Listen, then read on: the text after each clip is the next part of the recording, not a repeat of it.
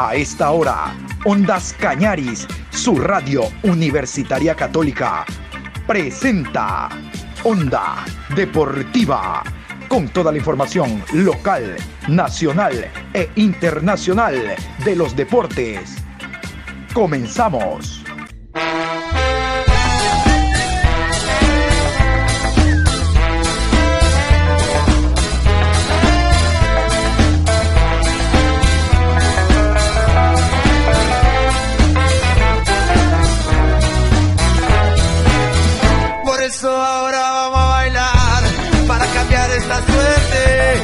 Sabemos gambetear para ausentar la muerte. Vamos a bailar para cambiar esta suerte. Si sabemos gambetear para ausentar la muerte. Hola, hola, ¿qué tal? Buenos días, saludos cordiales, mi querido Patricio Adrián, oyentes de Ondas Cañaris. Aquí estamos a esta hora. Vamos a empezar a generar información a través de Onda Deportiva Hoy jueves 13 de octubre, programa 1061 a 38 días del Mundial de Qatar.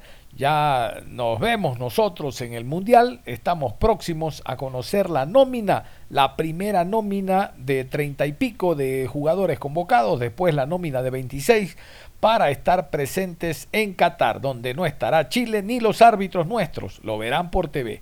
Vamos a hablar en esta programación de muchos temas, muchas novedades. La Liga Pro, ya tenemos los árbitros, los horarios plenamente confirmados, la preparación de los clubes, eh, tenemos al jugador Melo del Deportivo Cuenca, al técnico Duró del Delfín, dentro de otras novedades. Hoy se inicia la Copa Libertadores Femenina en nuestro país, pero vamos a iniciar con una muy buena noticia. Ecuador sigue sumando medallas no solo de plata, bronce, sino de oro. ¿En dónde? Iniciamos con los Juegos Sur Paraguay 2022. Daniel Pintado, marchista ecuatoriano, se llevó la medalla de plata en la prueba de 20 kilómetros de la disciplina en los Juegos Suramericanos que se desarrollan en Asunción, Paraguay, Pintado logró romper el récord suramericano que le pertenecía a Jefferson Pérez y dejó la marca en una hora 19 minutos 42 segundos, llevándose la presea dorada que representó la medalla número 14 para nuestro país. Además, otro ecuatoriano, David Hurtado, se llevó la medalla de plata en la misma competencia, poniendo la bandera tricolor en dos de los tres puestos de podio. Aquí las primeras impresiones de Pintado tras coronarse campeón de los Juegos Suramericanos, 20 kilómetros marcha.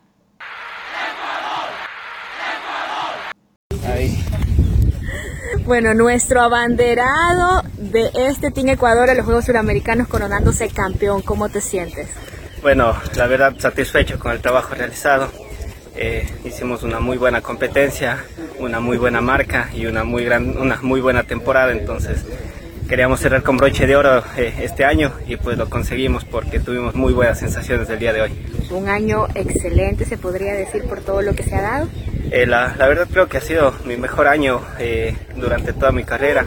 Estoy muy agradecido con Andrés Chocho, mi entrenador, con Carlos Vélez, que son parte de todo de mi equipo, y pues con toda mi familia, que ha sido el pilar fundamental para que estos objetivos se cumplan. Rompes un récord en estos Juegos. Muy contento también, creo que eh, ser el abanderado tiene sus, sus, sus, cosas, hay que ser muy responsables con esto y pues queríamos ganar y también darle un récord a nuestro país. Glenda Morejón se lleva la medalla de oro en los suramericanos. La marchista ecuatoriana se impuso en los Juegos Suramericanos de Asunción y registró un tiempo de 1 hora 31 minutos y 34 segundos para llevarse la medalla de oro. Glenda Morejón vuelve a demostrar que es una de las mejores del mundo en la prueba de 20 kilómetros marcha. La marchista ibarreña dominó la prueba desde los primeros kilómetros a pesar del calor que hacía en Asunción. Morejón se mostró solvente y encontró un buen ritmo. Con el paso de los kilómetros fue sacando ventaja y al final cruzó la meta con un tiempo de una hora 31 minutos 34 segundos, que no es uno de sus mejores registros en esta distancia, pero le sirvió para llevarse la dorada. Detrás de la ecuatoriana llegaron Vivian Santana de Brasil y Evelyn Carla Inga de Perú. La medalla de Glenda Morejón es la decimotercera dorada para la delegación ecuatoriana. Aquí las impresiones de Glenda tras coronarse campeona. Glenda, lo lograste, tienes esta medalla de oro campeona suramericana y aquí con la gente que te quiere mucho también, ¿no? ¿Cómo te sientes? Eh, muchas gracias por la entrevista, Manuelita. Eh, realmente muy contenta, muy feliz de haber logrado un nuevo triunfo para nuestro país, para toda mi gente de Ecuador y realmente agradecida con todas las personas que me han venido apoyando y me han ayudado a levantarme de, de muchas, de muchos tropiezos, ¿no? Eh, aquí seguimos de pie, seguimos luchando por nuestros sueños y pues eh, muchas gracias por todo y, un saludo a mi, a mi profe Julio Chuc y a todos mis compañeros de, del Team Chucos. El ecuatoriano Juan Pablo Ayala derrotó por hipón al venezolano Iván Salas en la división 60 kilogramos de judo y así alcanzó la decimosegunda medalla de oro para Ecuador en los Juegos Suramericanos. Juan Pablo Ayala demostró valentía y coraje para llegar a lo más alto del podio en Asunción, Paraguay. Con un movimiento limpio, el judoka tricolor envió al piso a su oponente. De inmediato festejó con un grito y levantó los brazos. Antes de salir al combate, estudiamos mucho al rival, salimos mentalizados a hacer un buen trabajo. Gracias a Dios las cosas salieron bien y salimos victoriosos. Así declaró Ayala, a quien vamos a escuchar a continuación. ¿En dónde radicó el triunfo? ¿Cuáles son las claves? Bueno, antes de salir al combate con mi entrenador tomamos un buen plan estratégico, estudiamos mucho al rival y salimos ya direccionados a hacer un, un trabajo con mi oponente de Venezuela y gracias a Dios las cosas salieron bien y quedamos campeones, salimos victoriosos. ¿Qué se te vino a la cabeza en ese momento que ganaste el oro? No, mi familia, mis entrenadores, mis compañeros de equipo, toda la gente que me está apoyando desde, desde el Ecuador, toda la gente que está viendo. Me han llegado muchos mensajes antes de la final y eso me motivó a, a dar todo de mí y es la, satisfacción del deber cumplido.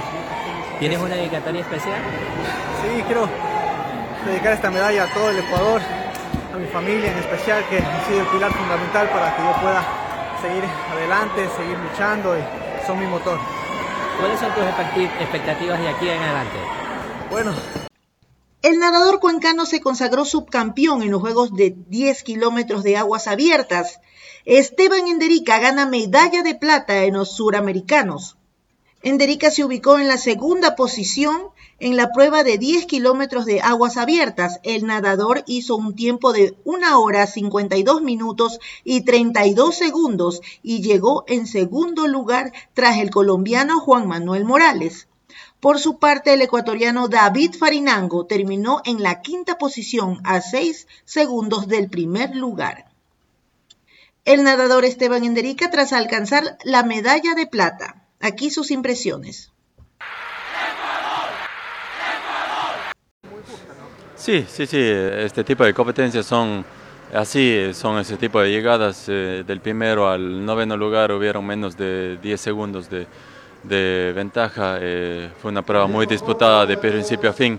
Y, y nada, eh, con un poquito de sabor de agridulce porque lamentablemente se me rompió el, traje de baño, lo sentí al principio que me metí al agua, sentí con el traje de baño roto y eso no me permitió competir al 100% eh, durante toda la carrera. Cada vez que quería eh, subir el ritmo o aumentar el nivel, eh, se me llenaba todo el traje de agua. Entonces eh, me tocó competir en esa forma, en esas condiciones, pero bueno, feliz en cambio también de volverme a subir el podio. Veníamos por esa medalla de oro, veníamos por ese podio. Esta vez nos vamos con una medalla de plata, pero esto nos, nos ayuda a seguir levantándonos para seguir trabajando y seguir mejorando día a día. La judoka Celinda Corozo se corona campeona en los Suramericanos. La deportista ecuatoriana obtuvo la medalla de oro en la división de los 70 kilogramos este miércoles en Asunción. Celinda Corozo derrotó por la vía de Lipón a la brasileña Milena Ribeiro da Silva en la final de judo de los 70 kilogramos en los Juegos Suramericanos de Asunción 2022. En su camino a la medalla de oro, la ecuatoriana había derrotado a la peruana Shara Morales en las semifinales. Corozo, de 23 años, también se consagró subcampeona en los Juegos Bolivarianos de Valledupar en el mes de junio. Es la tercera medalla de oro en judo para el Ecuador en estos suramericanos después de las obtenidas por Juan Pablo Ayala y Freddy Figueroa. La delegación ecuatoriana lleva 16 medallas de oro en estos Juegos que se disputarán hasta el 15 de octubre. Escuchemos las reacciones de Celinda Corozo tras coronarse campeona.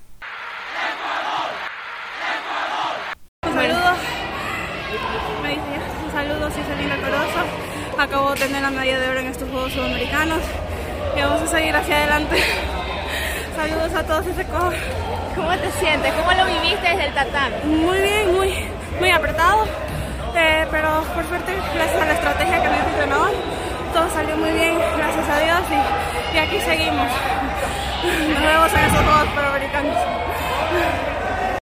Ecuador sumó una nueva medalla de oro con el judoka Freddy Figueroa Figueroa alcanzó la medalla de oro en judo en la categoría de más 100 kilogramos. El judoka guayaquileño tiene 27 años. Se impuso sobre el chileno Francisco Solís en su último combate en la modalidad de todos contra todos.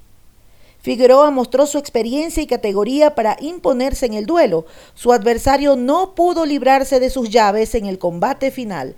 A Freddy Figueroa lo conocen como el oso por su corpulencia y su entrega en el torneo que reúne a los mejores deportistas de la región. Para llegar a esta instancia, el deportista nacional se impuso en los combates preliminares sobre el venezolano Luis Amezquita y el argentino Joaquín Burgos, a quien derrotó con un hipón. Con esta victoria el oso, Freddy Figueroa demostró que es el mejor judoka en su división, puesto que también conquistó el oro en los Juegos Sudamericanos de Cochabamba en el 2018. En el 2014, en cambio, alcanzó el bronce en Santiago de Chile. Freddy Figueroa dedica la victoria a su mamá. Felicitaciones al campeón. Contento, más que todo una alegría para el país, para toda la gente que está pasando por malos momentos. Ahora, yo pasé por unos muy malos justo antes de venir, entonces creo que esto significa bastante para mí para mi familia. ¿Cómo te sentiste allá arriba en el tatami, cada uno de los combates? ¿Ganaste todos? Me sentí súper bien, pensando siempre en mi familia, en lo que he entrenado. Creo que eso fue lo que más me ayudó a estar enfocado en mi, en mi esfuerzo para lo que estuve aquí. Entonces me sentí súper seguro y logré lo que me quise, quedar campeón nuevamente del Juegos Americanos. ¿A quién le dedicas esta medalla? A mi mamá, que estuvo, estuvo enferma antes de, de venir acá, entonces bueno, gracias a Dios logramos esta alegría para toda mi familia.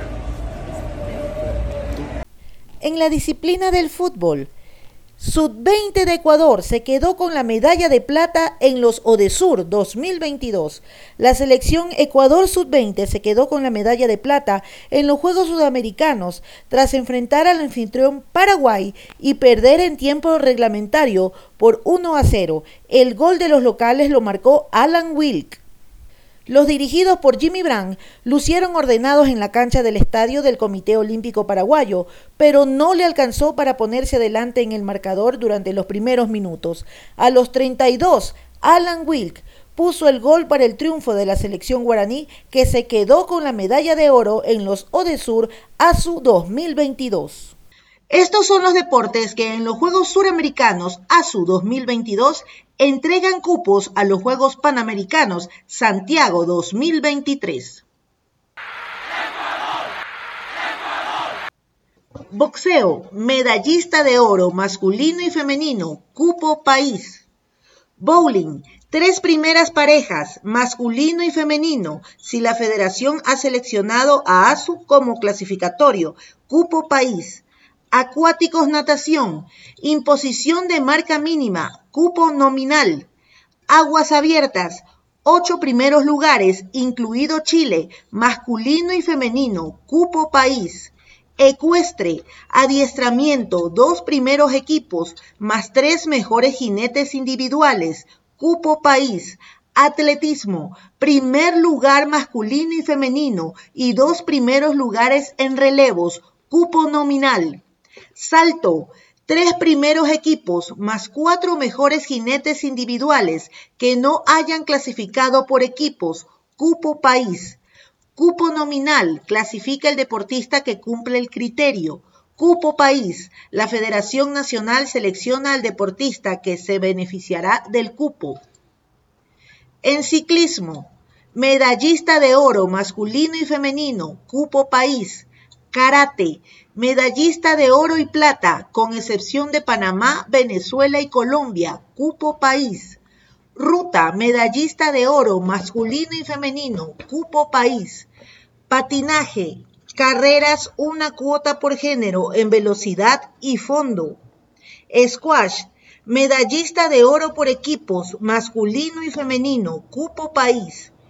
Tenis, medallista de oro y plata en singles, cupo país. Triatlón, medallista de oro en relevos mixtos, cupo país. Tenis de mesa, medallistas de oro por equipos masculino y femenino, cupo país. Tiro con arco, medallistas de oro en recurvo y compuesto masculino y femenino, cupo país.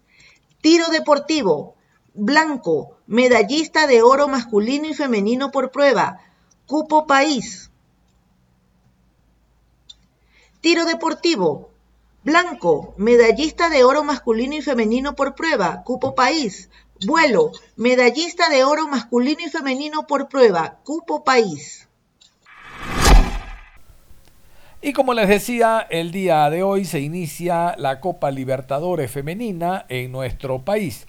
Vamos a continuación con todas las novedades que genera esta disciplina que ha incrementado mucho eh, en cuanto a seguidores en nuestro país, que se ha visto reflejado en el Campeonato Nacional Femenino que finalizó recientemente con el título de ñañas. Ayer le dedicamos un programa entero a este equipo que desde hoy representa al fútbol ecuatoriano junto a Dragonas en la Copa Libertadores Femenina.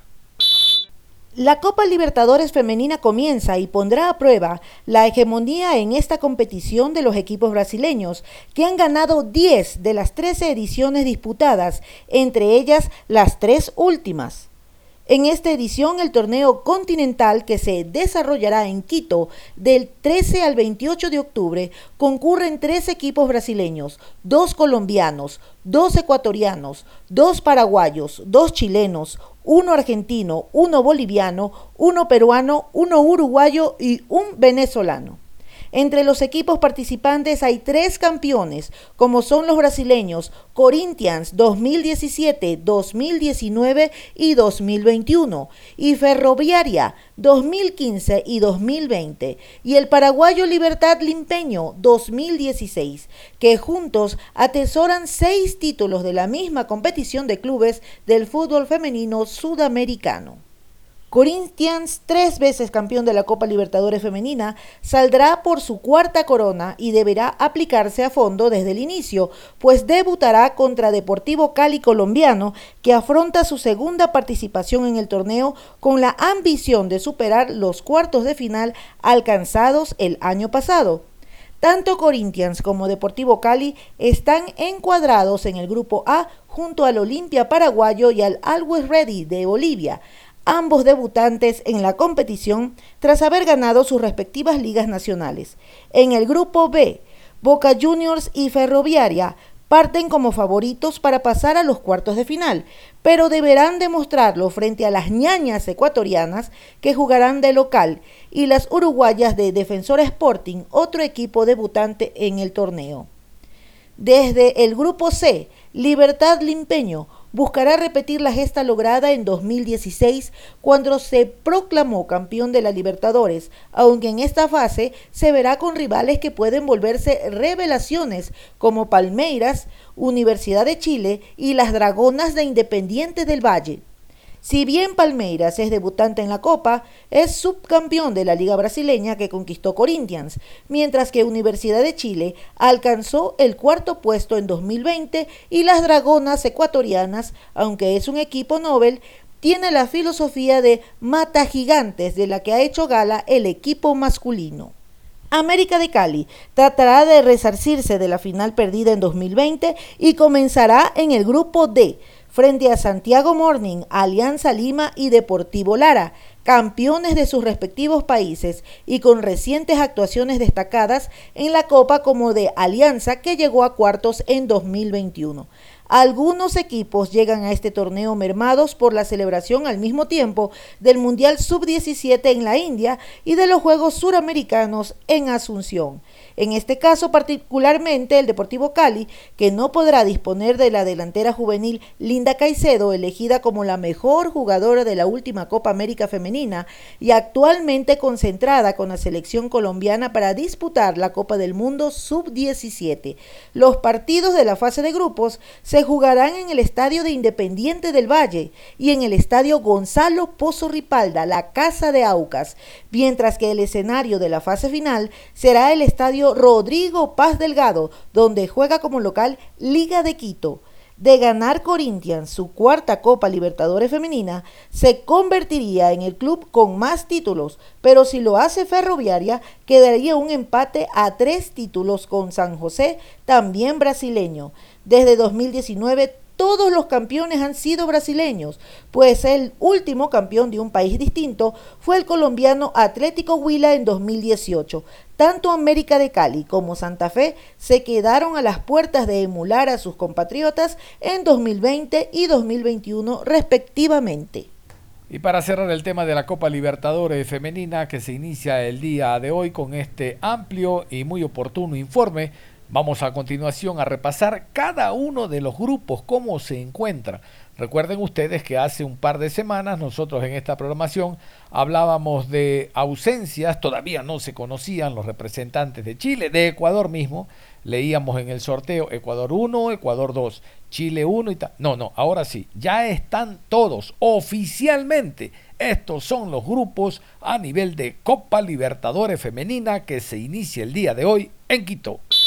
Grupo A, Olimpia, Corinthians, Deportivo Cali y Always Ready. Grupo B, Defensor Sporting, Boca Juniors, Club Ñañas y Ferroviarias. Grupo C, Universidad de Chile, Independiente Dragonas, Palmeiras y Libertad Limpeño. Grupo D, Alianza Lima, Deportivo Lara, América de Cali y Santiago Morning. Recuerden, por el grupo B, hoy juega Club Ñañas versus Ferroviaria, 17 horas con 15, Estadio Banco Guayaquil. Y el día de mañana se enfrentan Universidad de Chile versus Independiente Dragonas, Estadio Banco Guayaquil, 15 horas. Qué interesante entonces el partido de hoy, no solo que juega Ñañas, eh, eh, el encuentro abriendo ya la Copa Libertadores Femenina, sino que, miren ustedes, juega en el estadio donde se consagró campeona. De seguro será este un aditamento especial, como que para que las muchachas entreguen todo el día de hoy. Recuerden que ayer decía su presidenta, su directora técnica, que el equipo ha sido renovado y que es un factor extra jugar donde se coronaron campeonas.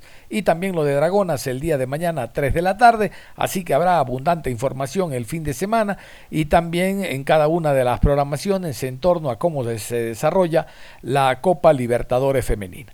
Vamos a ir a la pausa. Al volver tendremos árbitros, horarios, cómo se preparan los eh, equipos y un par de comunicados que de seguro les va a llamar la atención. Vamos a la pausa y regresamos. Onda Deportiva. Regresamos con Onda Deportiva. Vamos a continuar con la programación Onda Deportiva, como habíamos indicado, íntegramente hablando de la Liga Pro Betcris en esta media hora. Hay abundante información, así que vamos corriendo, corriendo, tocando, corriendo. Vamos a continuación con los sancionados. La Comisión Disciplinaria de Liga Pro que como sede tiene Guayaquil, es que esto hay que reiterar, la sede es en Guayaquil, ¿no? La, comisión disciplinaria de Liga Pro en la Cámara de Comercio, pero no son abogados guayaquileños, son de todo el país. La sede es Guayaquil, hay que aclarar siempre esto. Vamos con los sancionados, decimotercera fecha, Liga Pro Betcris. Partido Emelec 0, Orense 0. Suspensión un partido por juego brusco, Sebastián Rodríguez. Para Emelec. Partido Guayaquil City 1, Gualaceo 0. Suspensión un partido por juego brusco, Kevin Zambonino. De Guayaquil City. Por Gualaceo, suspensión un partido, doble amonestación, Jesús Preciado. Partido Cumbayá versus Universidad Católica, empate a cero, Multa de mil dólares, reclamos indebidos, Miguel Rondelli, DT, Universidad Católica. Macará 3, 9 de octubre 1. Suspensión de un partido, Manuel Hernández por Macará. Suspensión un partido, conducta incorrecta, Kevin Arroyo por 9 de octubre. Delfín 3, Liga de Quito 0. Suspensión de un partido impide opción de gol. Moisés Corozo, Liga de Quito. Deportivo Cuenca 2, Barcelona 1. Suspensión de dos partidos. Conducta violenta. Michael Carcelén, Barcelona. Multa de 600 dólares. Abandono del área técnica. Fabián Bustos, DT de Barcelona. No escucharon, ¿verdad? No escucharon nada de Independiente del Valle Técnico porque simplemente son sanciones de a fulano eh, portarse mal una amarilla, sutano portarse mal dos dólares. No hubo sanción al club porque el árbitro, Congo, no puso absolutamente nada en su informe. En observaciones no puso nada. No puso que lo intentaron agredir los jugadores de Independiente, no puso que lo insultaron, de feo, bueno, al árbitro central, no puso que hubo lanzamiento con impacto, él como Superman puso el pecho, no puso nada de eso, absolutamente nada. Mediocre, mediocre. Le tiene miedo al directivo, le tiene miedo al, señor Deller. Uy, ¿qué va a decir Deller? Porque el botellazo, ¿cómo no lo va a sentir? Los insultos, ¿cómo no los va a sentir? Los empujones, ¿cómo no los va a sentir si los vio el país? Mediocre. Faltos de personalidad es reiterar, ¿no? Es es llover sobre mojado cuando hablamos de nuestros árbitros. ¿Qué les parece este comunicado a continuación que emite Liga Pro? Porque mañana van a estar presentes tanto representantes de Independiente como de técnico universitario y se le abre un expediente a Congo. Congo, aquí está el expediente que se le abrió. Comité Disciplinario del Centro de Arbitraje y Conciliación de la Cámara de Comercio de Guayaquil. Guayaquil, 12 de octubre 2022. Independiente del Valle, técnico universitario. Caso Independiente del Valle y técnico universitario. Señores, en vista de los incidentes reportados en los informes oficiales del partido en el sector de túneles y camerino, así como de los hechos de lanzamiento de objeto con impacto a los árbitros ocurridos durante el partido disputado el 10 de octubre del presente año, correspondiente a la fecha 13 de la segunda etapa del Campeonato Ecuatoriano de Fútbol, organizado por la Liga Profesional de Fútbol del Ecuador, el Comité Disciplinario ha decidido iniciar un proceso extraordinario de oficio por lo tanto, se convoca a los clubes involucrados para el día viernes 21 de octubre 2022, 15 horas, a efectos de escuchar su versión de los hechos ocurridos al final del encuentro. Las comunicaciones de las partes serán recibidas en la dirección electrónica de del hierro. Atentamente, abogado Daniel del Hierro Cepeda, secretario de comités. Decir que nuestros árbitros no tienen personalidad es redundar se dan cuenta que se le abre un expediente, pero no para mañana, viernes 14, sino una semana después, para el 21. Para el 21, ya cuando todo haya bajado en cuanto a la intensidad, ya esté prácticamente todo en paz y salvo, y esto sea un recuerdo nada más. Lo que ocurrió el día lunes sea un recuerdo. Entonces, en la medida en que pasan los días y lo corto de memoria que somos los ecuatorianos, ya, ya déjalo, no ha pasado nada. Pobrecito Congo. ¿No ve que es el de los sin hinchada, los árbitros? ¿no? Pobrecito Congo. Oye, te estás metiendo con el campeón de eh, América, de eh, con el campeón de la Sudamericana. No, no, deja, ya déjalo, ya olvídate. Ese es nuestro país. Vamos mejor a continuación con los árbitros y horarios de esta fecha que se va a jugar entre sábado, domingo y lunes.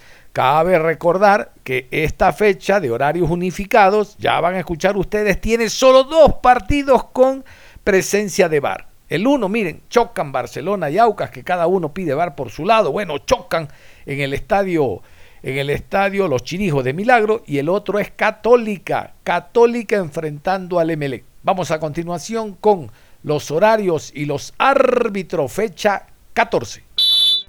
Sábado 15 de octubre, 18 horas, en horario unificado, Orense Sporting Club recibe a Deportivo Cuenca. Árbitro central, Carlos Orbe. Asistente 1, Luis García. Asistente 2, Jonathan Monar. Cuarto árbitro, Gerson Zambrano. Asesor de árbitros, Robinson Galarza. En la ciudad de Quito, Estadio Rodrigo Paz Delgado. Liga Deportiva Universitaria versus Guayaquil City. Árbitro central, Guillermo Guerrero. Línea 1, David Bacasela. Asistente 2, Ricardo Valdivieso. Cuarto árbitro, Osvaldo Contreras. Asesor de árbitros, Ángel Aro. En la ciudad de Azogues, Estadio Jorge Andrade Cantos, Gualaceo Sporting Club versus Delfín Sporting Club. Árbitro central, Juan Carlos Andrade. Asistente 1, Flavio Nal. Asistente 2, Juan Cruz. Cuarto árbitro, Wellington Arauz. Asesor de árbitros, Santiago Vallejo. Domingo 16 de octubre, 18 horas, en horario unificado, en la ciudad de Quito, Estadio Olímpico Atahualpa. Club Universidad Católica recibe a Club Sport Emelec. Árbitro central, Luis Quirós. Asistente 1, Cristian Lescano. Asistente 2, Adrián Lescano. Cuarto árbitro, Robert Cabrera. Asesor de árbitros, Samuel Aro. En el bar, Jefferson Macías. Asistente de bar, Edison Vázquez. Encargado de la calidad, Osvaldo Segura. Ciudad de Ambato, Estadio Indoamérica Bellavista. Mushurruna versus Independiente del Valle. Árbitro central, Brian Loaiza. Asistente 1, Byron Romero. Asistente 2, Andrés Tola. Cuarto árbitro, Gorky Araujo. Asesor de árbitros, Félix Badaraco. Ciudad de Milagro, Estadio Los Chirijos. Barcelona versus Sociedad Deportiva Aucas. Árbitro central, Roberto Sánchez. Asistente 1, Edwin Bravo. Asistente 2, Mauricio Lozada. Cuarto árbitro, Diego Lara. Asesor de árbitros, Jorge Orellana. En el bar, Gabriel González. Asistente de bar, Kevin Pazmiño. Encargado de la calidad, Luis Vera. Cierra la jornada número 14 el día lunes 17 de octubre en horario unificado, 19 horas, Ciudad de Ambato, Estadio Indoamérica Bellavista, Club Técnico Universitario versus Macará. Árbitro central, Augusto Aragón. Asistente 1, Edison Vázquez. Asistente 2, Dani Ávila. Cuarto árbitro, Rodi Zambrano. Asesor de árbitros, Juan Corozo. Ciudad de Milagro, Estadio Los Chirijos. 9 de octubre versus Cumbayá. Árbitro central, Jaime Sánchez. Asistente 1, Ricardo Baren. Línea 2, Alejandro Lupera. Cuarto árbitro, Cristian Guillén. Asesor de árbitros, Roberto Arcaya. Y hablando de la Liga Pro Betcris, vamos a indicarles que el primer técnico oficialmente que ha renovado hasta el 2023 es Juan Carlos León, el director técnico ecuatoriano que dirige el conjunto de Lorense. Ojo, ha renovado. Hay técnicos que tienen contrato hasta el 2023. Él tenía solo hasta este año porque ingresó después de Andrés, eh, el técnico español, García, exacto. Entonces él renovó ya para el próximo año. Por ejemplo, Rescalvo tiene hasta el 2023 diciembre, pero él firmó el año anterior. Esto hablo de renovación, por si acaso alguien no lo entiende. Ha renovado y vamos a continuación con la nota que nos llega desde la ciudad de Machala en relación a la renovación de este muy buen técnico nacional.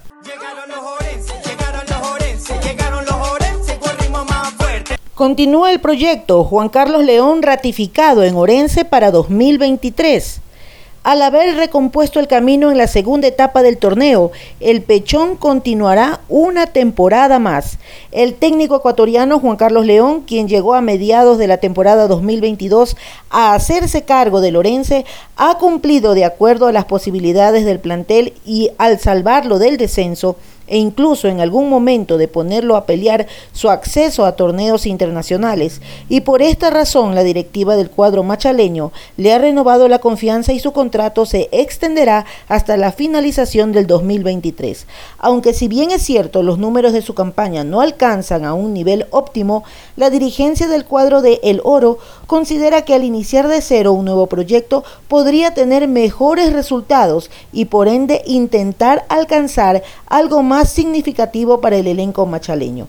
En este caso, una vez confirmada la continuidad del estratega, Orense iniciará la pretemporada 2023 el 16 de noviembre, la cual culminará en su primera etapa el 15 de diciembre. Luego vendrán dos semanas de vacaciones y retomarán las prácticas los primeros días de enero.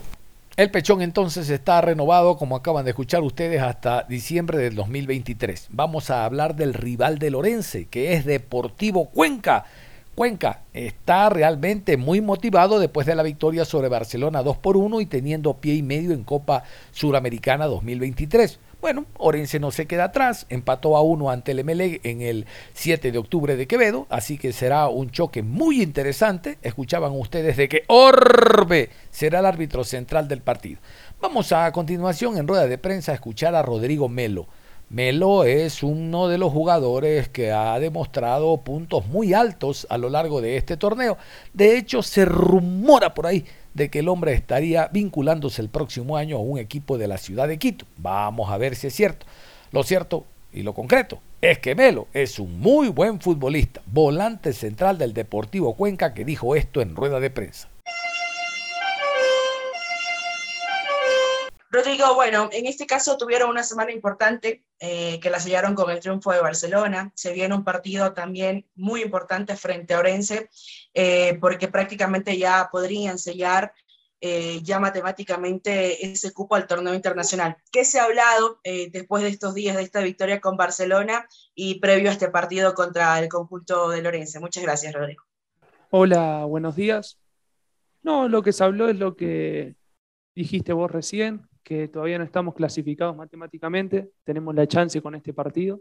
Así que nada, estamos enfocados 100%, queremos hacer un buen papel, como lo hicimos con Barcelona, que nos acompañó también el resultado, pero la idea es jugar de esa manera, ¿no? Tener esa personalidad para jugar, eh, fuimos muy agresivos, eh, la verdad que fue un muy buen partido de todo el equipo, entonces es tratar de, copiar eso y bueno, después sí que, que, la, que la que la consecuencia sea el resultado positivo. Rodrigo, el partido que se viene, como dicen ustedes, está un pasito más para ratificar la clasificación al torneo internacional a lo que se propusieron ustedes. El ambiente del trabajo, luego de haber ganado a Barcelona, ¿cómo está y qué preparan para el día sábado? No, la verdad que está, está muy positivo. Estos resultados ayudan mucho para, para trabajar en la semana más tranquilos, disfrutándola, eh, por lo que significa Barcelona y por lo que dije antes, por cómo fue, ¿no? Que creo que fue lo más importante, el cómo. Entonces, todavía estamos ahí practicando nada más, no, no estamos nada específico con respecto al rival. Eh, seguramente mañana ya ya empieza eh, lo específico, pero por ahora nada, estamos entrenando nosotros y, la verdad es que en un clima muy positivo. Rodrigo, bueno, ya prácticamente estamos llegando a la etapa final de lo que es el año. Ah, hablando un poco de fútbol, ¿qué balance haces en general de, todo este año a, a, nivel personal? ¿Cómo te sentiste en tu primera experiencia en el fútbol del exterior? Y contame un poco ¿Qué diferencias encontraste entre la primera etapa y esta segunda etapa que está próxima a terminar? Buenos días, Andrés.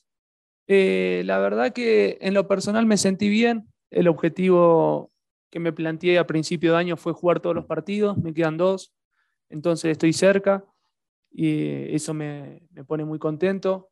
Eh, tuve altibajos, pero creo que en la mayoría de los partidos eh, fue positivo. Mi, trabajo, me sentí muy bien, el grupo me ayudó muchísimo, todo lo que es el grupo, la ciudad, eh, ayuda mucho, es muy tranquila, el club, la verdad que muy bien en todos los sentidos, en todos los aspectos. Y con respecto a la primera fase, la diferencia que noto es que ya nos conocemos más, ¿no? Entonces ya se van, ya se van viendo otras cosas, ya tu compañero ya sabes lo que va a hacer. Eh, este año fuimos la mayoría nuevos, entonces era difícil, siempre lo decíamos que necesitábamos un tiempo para acoplarnos y bueno, y en la segunda etapa yo creo que, que se vio mejor eso, más allá de que algunos resultados no se dieron como se esperaban, pero, pero internamente lo que más que, eh, diferencia noté fue el cambio que ya conozco a mis compañeros mucho mejor. Rodrigo, eh, ¿qué cree que le faltó a Deportivo Cuenca para ser un poquito más ambiciosos y conseguir un torneo a la Copa Libertadores, por ejemplo? Y si se consolida la clasificación este día sábado, ¿usted pensaría en continuar en Deportivo Cuenca la próxima temporada, Rodrigo? Gracias. Yo creo que fuimos bastante ambiciosos con lo que estamos logrando. Eh, ya ir a una Copa Libertadores, te das cuenta de los equipos que van, que van a pelear ahí, es un proyecto, eh, son jugadores que ya se vienen conociendo hace años. Entonces yo creo que si nosotros logramos meter a Cuenca en Copa Sudamericana, fuimos recontra ambiciosos. Eh, y después con respecto a mi renovación, no, no, la tengo en claro, es como, como lo vengo diciendo siempre, estoy esperando a clasificar a la Copa, que terminen estos dos partidos que nos quedan y recién ahí sí hablar de todo lo que de todo. Pero ahora no me quiero desenfocar, son dos partidos muy importantes, como te dije, como dije antes, mi objetivo es jugar todos los partidos, eh, entonces lo quiero, quiero lograr mi, objetivo personal y después sí ver qué pasa en el futuro. Buen día, Rodrigo, igual con todos los presentes. Eh, pues bueno, consultarles sobre el tema del balón parado y del descuento que hace Barcelona. Si bien ustedes estaban ya en ese momento con el marcador adelantado, ¿qué indicaciones han recibido por parte de la dirección técnica para que esta situación no se repita, ya que en el siguiente compromiso pueden ir con un marcador igualado a cero y obviamente esto los puede perjudicar y obviamente comprometer por ahí el pase al torneo internacional? Eso por un lado y por otro también, eh, ¿cómo se sintieron con el tema arbitral? Eh, ¿Contentos a nivel personal y colectivo o algo por ahí tal vez que que ir eh, rectificando en ese asunto. Gracias.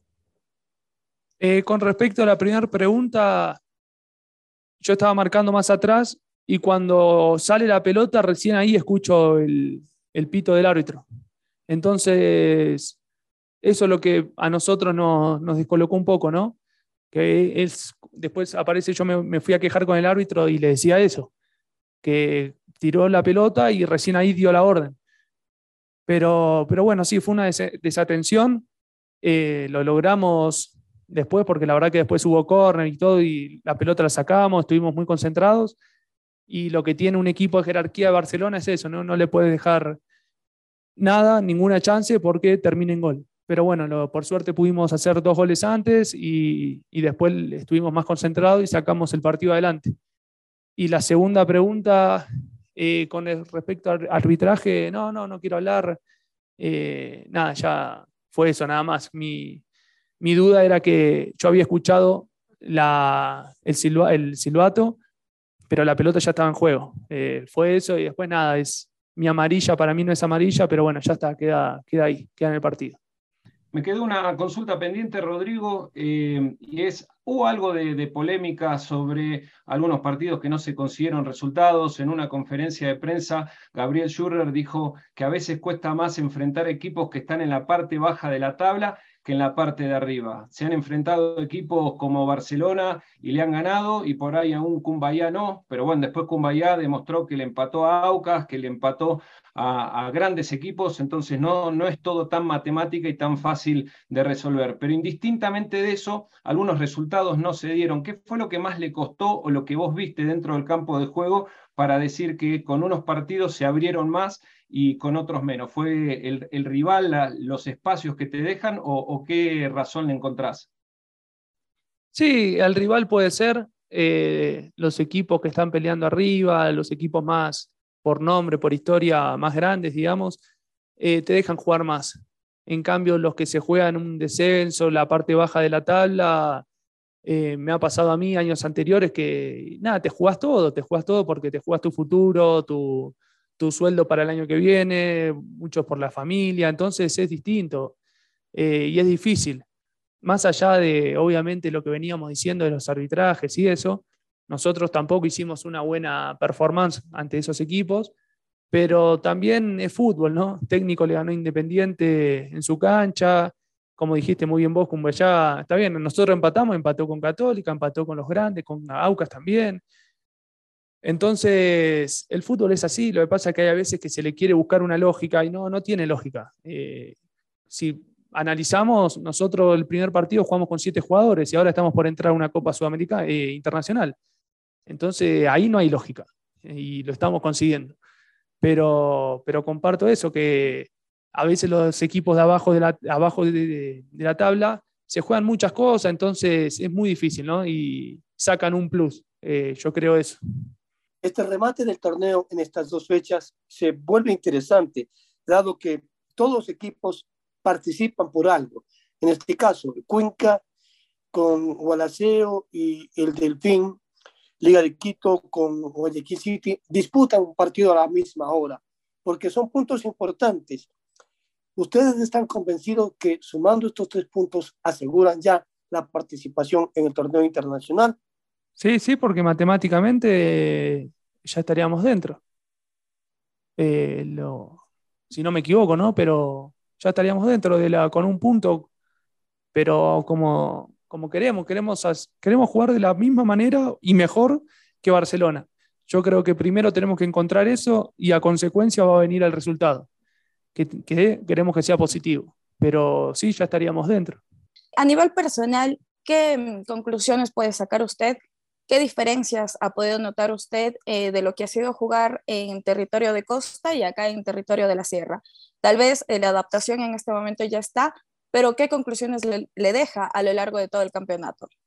Y la verdad que cambia mucho, ¿no? Acá en la altura, bueno, lo que es el viaje de la pelota es más rápido, en cambio en la costa es más lento, vi que las canchas en la costa son más duras, pero eso es lo lindo que tiene la liga, ¿no? Eh, un partido lo juegas en la altura, el otro partido estás en el llano, te tenés que adaptar. Eh, a mí, en lo personal, me hizo madurar muchísimo, me, ayudó mucho.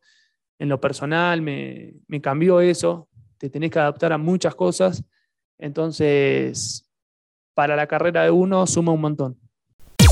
El último partido de la Liga Pro Betcris se juega este sábado en el Jorge Andrade Cantos a las 18 horas. Este será el último partido actuando como local del Gualaceo Sporting Club. Al fútbol de Gualaceo, la gloria le llegará, apoyando a mi equipo, el estadio gritará. Ante el Delfín Sporting Club de la ciudad de Manta. Arriba mi Delfín, que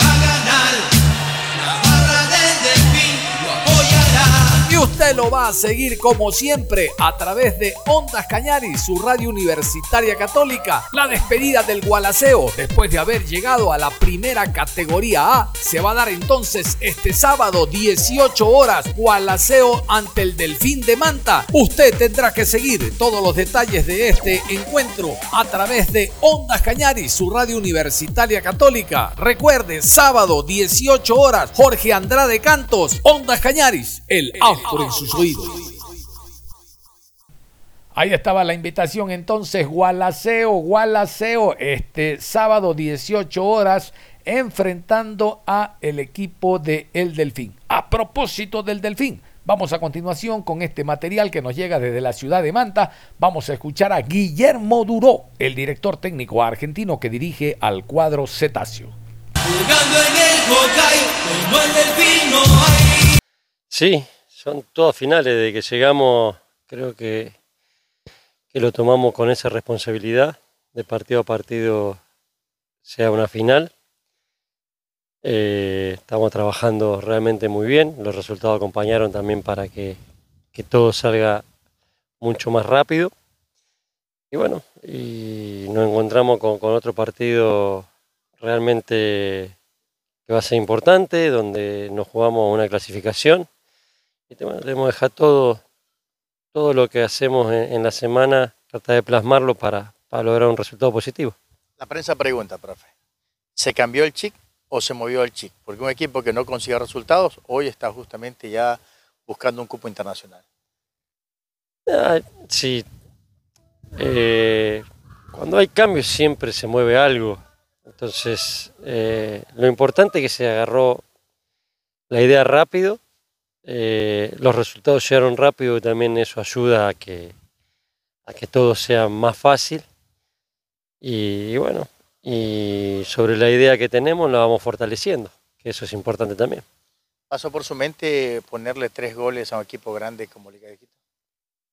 No, ponerle tres goles no, pero sí plan- planificamos en el partido para ganarlo. Necesitábamos los tres puntos de local, hacernos fuertes. Eh, y bueno, creo que salió todo realmente muy bien lo planificado. ¿Y cómo jugarle al Super Guala? Un equipo que se hace fuerte local, eh, que ha tenido partidos eh, realmente muy buenos, lo que hemos analizado. Así que tenemos que tener orden, tenemos que tener sacrificio y, y estar muy bien preparados para las situaciones que tenemos, poder concretarlas. Dos jugadores que la prensa resalta, Cuero por derecha y lo de Mieles. Profe, ¿cómo se dio esa confianza para que estos muchachos hoy sean parte fundamental en su equipo? parte de la, confianza que ellos me dieron a mí también, de, verlos eh, en entrenamiento y brindarse de la mejor manera y, bueno, y creo que, que cayeron justo para lo que uno pretendía, en el armado que uno pretendía. Eh, lo de Miele eh, creo que partido a partido va creciendo, lo de Cuero lo mismo, es un jugador realmente con mucha potencia eh, física y, y muy bueno en el uno contra uno en la marca. Así que, que bueno, creo que, que, que se incorporaron bien a lo que pretendía. Dos equipos muy difíciles. Yo, todos, sí, todo lo que nos tocaron fueron difíciles, no, no es que, que los que vienen van a ser más difíciles. Siempre tuvimos la chance de jugar por algo. Eh, entonces eso también te, te genera eh, un compromiso mucho más importante a la hora de, del rival que, que llega, ¿no? ¿Le damos seguridad a la hinchada que espera el torneo internacional, profe? Sí, estamos, sí, desde que llegamos y, y el objetivo principal de, de, del presidente, el economista, eh, fue buscar el torneo internacional. Así que eh, es el objetivo que, por el cual luchamos nosotros también. Gracias, profe. No, gracias a ustedes. Uno de los jugadores importantes que tiene la institución se llama Josué Cuero. De seguro será carta puesta para el encuentro de este sábado ante el Deportivo Cuenca. José Cuero, jugador del Delfín. Jugando en el Hocay, como el delfín no hay. Sí, gracias a Dios el técnico me ha dado la confianza, con la confianza de que llegó, me ha puesto y trato de cada día demostrarle lo que soy y ganarme puesto. ¿no?